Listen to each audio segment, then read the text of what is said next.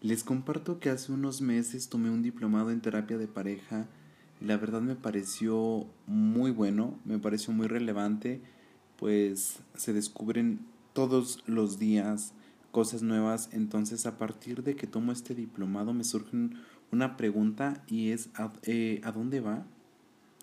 ¿O dónde queda mi amor propio cuando el otro decide irse? La verdad es que estuve tratando de, darle como una respuesta a este cuestionamiento y, y pues bueno, ha, ha, surgido algo en base a, a esto que me he cuestionado. Entonces, acompáñenme a, a checar lo que es la respuesta, si están de acuerdo o no. Y pues bienvenidos a si te interesa a ti, me interesa a mí. Así que pónganse cómodos y pónganse cómodas. Hola, hola, mi nombre es Luis y este podcast nace por la curiosidad de querer probar algo nuevo, sobre todo para contar todo aquello que me mueve a mí como persona y que quizás allá afuera en su casita, en el trabajo, en donde estén, se sientan identificados. Bienvenidos. Oigan, aquí la pregunta para empezar primero, primero y responder lo del amor propio, que a dónde queda, dónde se va, es ¿quién no se ha enamorado en este mundo? Bueno, tal vez haya algunas excepciones, pero considero que eso sí se puede generalizar, puesto la mayor parte de la población de la Tierra pues tiene una relación de pareja o ha tenido una relación de pareja o está empezando una relación de pareja y es aquí donde están indagando por primera vez y a vivenciarlo en carne propia por primera vez lo que es el amor. Algo que me ha, me ha resonado bastante es por qué encapsulamos el amor en pura y mera felicidad. Cuando en realidad eh, hay que tener en cuenta que el amor es, es un sentimiento motivado por un sinfín de emociones. Siempre eh, vemos en las películas de vivieron felices por siempre, a lo mejor en, esas películas que ya no son actualmente tanto así, pero sí se, romantizaba demasiado. Bueno, actualmente, y como les, les dije anterior, eh, el vivirlo en carne propia es entender que el amor no es perfecto, que el amor trae consigo también dolor y tristeza, que a pesar de que no, no debiese ser así, pues bueno, estas emociones también forman parte de lo que es el amor. Eh, en ese instante que entiendes que el amor es una conjugación de todas las emociones, es a partir de ahí que te tienes que hacer una pregunta. Porque en retrospectiva tenemos que ver de dónde vienes. Las preguntas que te puedes realizar es, mis papás tenían buena relación, yo sé lo que quiero, estoy feliz con mis emociones, las entiendo, las reconozco. ¿Por qué?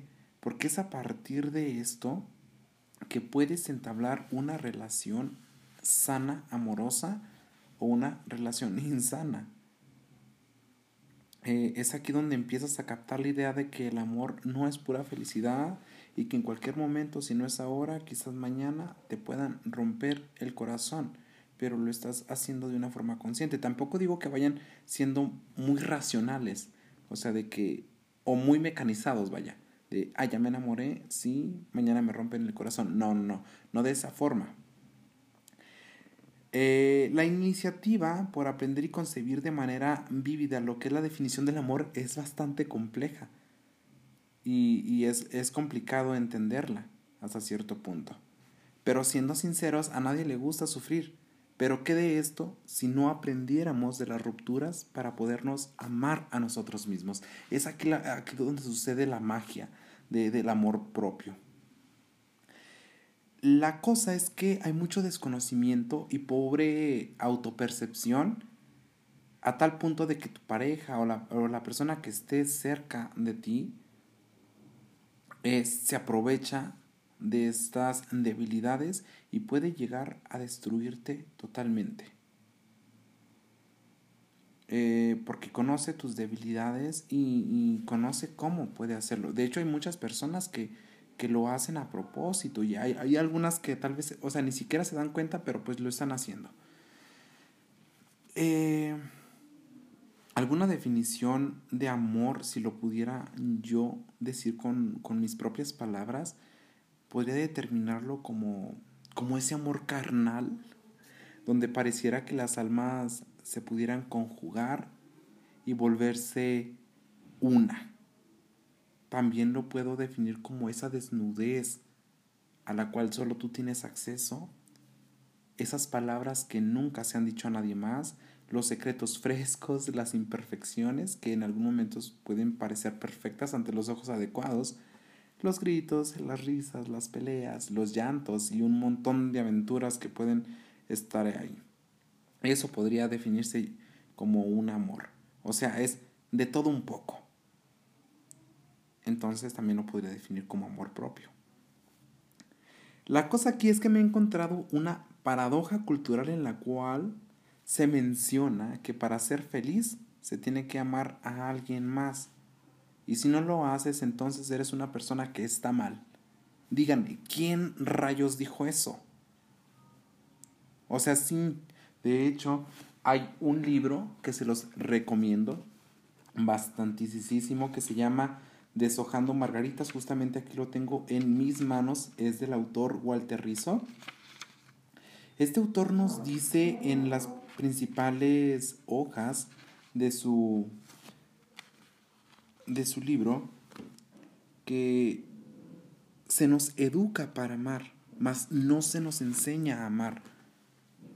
Entonces es ahí donde me doy cuenta que mucho tiene que ver, y lo que les estaba comentando, de, voltear al pasado y checar qué onda con mis primeros lazos eh, emocionales. Y es que el salir de las normas sociales y culturales cuesta bastante, justo como cuesta salir de una relación que por mucho tiempo ha estado taladrando tu, tu paz mental o tu bienestar sutilmente. Y vuelvo a lo mismo, y es que nadie te dice que para amar hay que estar preparado emocionalmente, porque no se hace. No se hace. Entonces actualmente hay muchas parejas separadas que no pudieron con el paquete y la carga emocional del otro. Y no es que sean débiles, sino que simplemente, si no estoy bien emocionalmente yo, ¿cómo voy a cargar las emociones de otras personas? Entonces, es, este punto. Y, y es que me queda, me queda muy, muy claro que mucho de esto no lo entendemos. Ojalá, y para mí eso sería una fantasía, yo creo que de mis mayores fantasías que he tenido.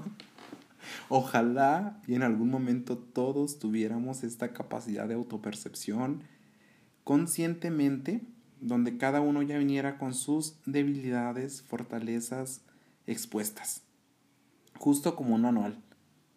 Hola, me llamo Luis, no me gusta el café. Si a ti no te gusta el café, fregón, tal vez podemos intentarlo, ¿no? a eso es a lo que me podría referir.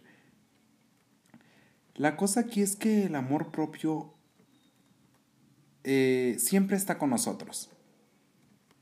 Eh, siempre está con nosotros, más sin embargo, puede que lleguen personas no muy compatibles, no, no muy, muy adecuadas para nosotros y es aquí donde las codependencias, el hacerme a un lado para servirle a la otra persona, es el, el causante del conflicto. Entonces, ¿dónde queda mi amor propio? Bueno, mi amor propio queda en que le entregué las cosas a la otra persona. El amor propio queda en, en todas esas cosas que hiciste para que la otra persona esté bien. Entonces, es a partir de esto que normalmente se daña mucho, eh, se autodaña, perdón, eh, mucho nuestra persona cuando, cuando no sabemos, nos sentimos perdidos. Entonces, chicos, chicas, si me están escuchando, si sienten totalmente esto, tengan en cuenta que muchos de los problemas no son, no son de ustedes, pero muchos también los cargan. Y es a partir de esto que el amor propio se va, se, se va hacia lo más profundo de, de tu cuerpo y, y, tienes que rescatarlo para volver a ser una persona, no como eras, sino una persona reinventada, renovada a través de, de externarlo y, y decir si quieres algo o no quieres. Por eso te invito, los invito a que si en algún momento se sienten de esta forma, vayan a terapia, hablen con la persona que más, que más quieran, pero lleven un proceso, por favor, antes de ir a meterse a dañar o a que les dañen eh, el bienestar emocional. pues esto es, el, esto es todo el día de hoy. Eh, espero que les haya gustado acerca de lo, de lo que pienso, acerca de la interrogante que hice sobre de que, dónde queda mi amor propio cuando el otro decide irse. Y pues recuerden que está, está bien sentir amor, o sea, está bien externarlo, está mucho mejor.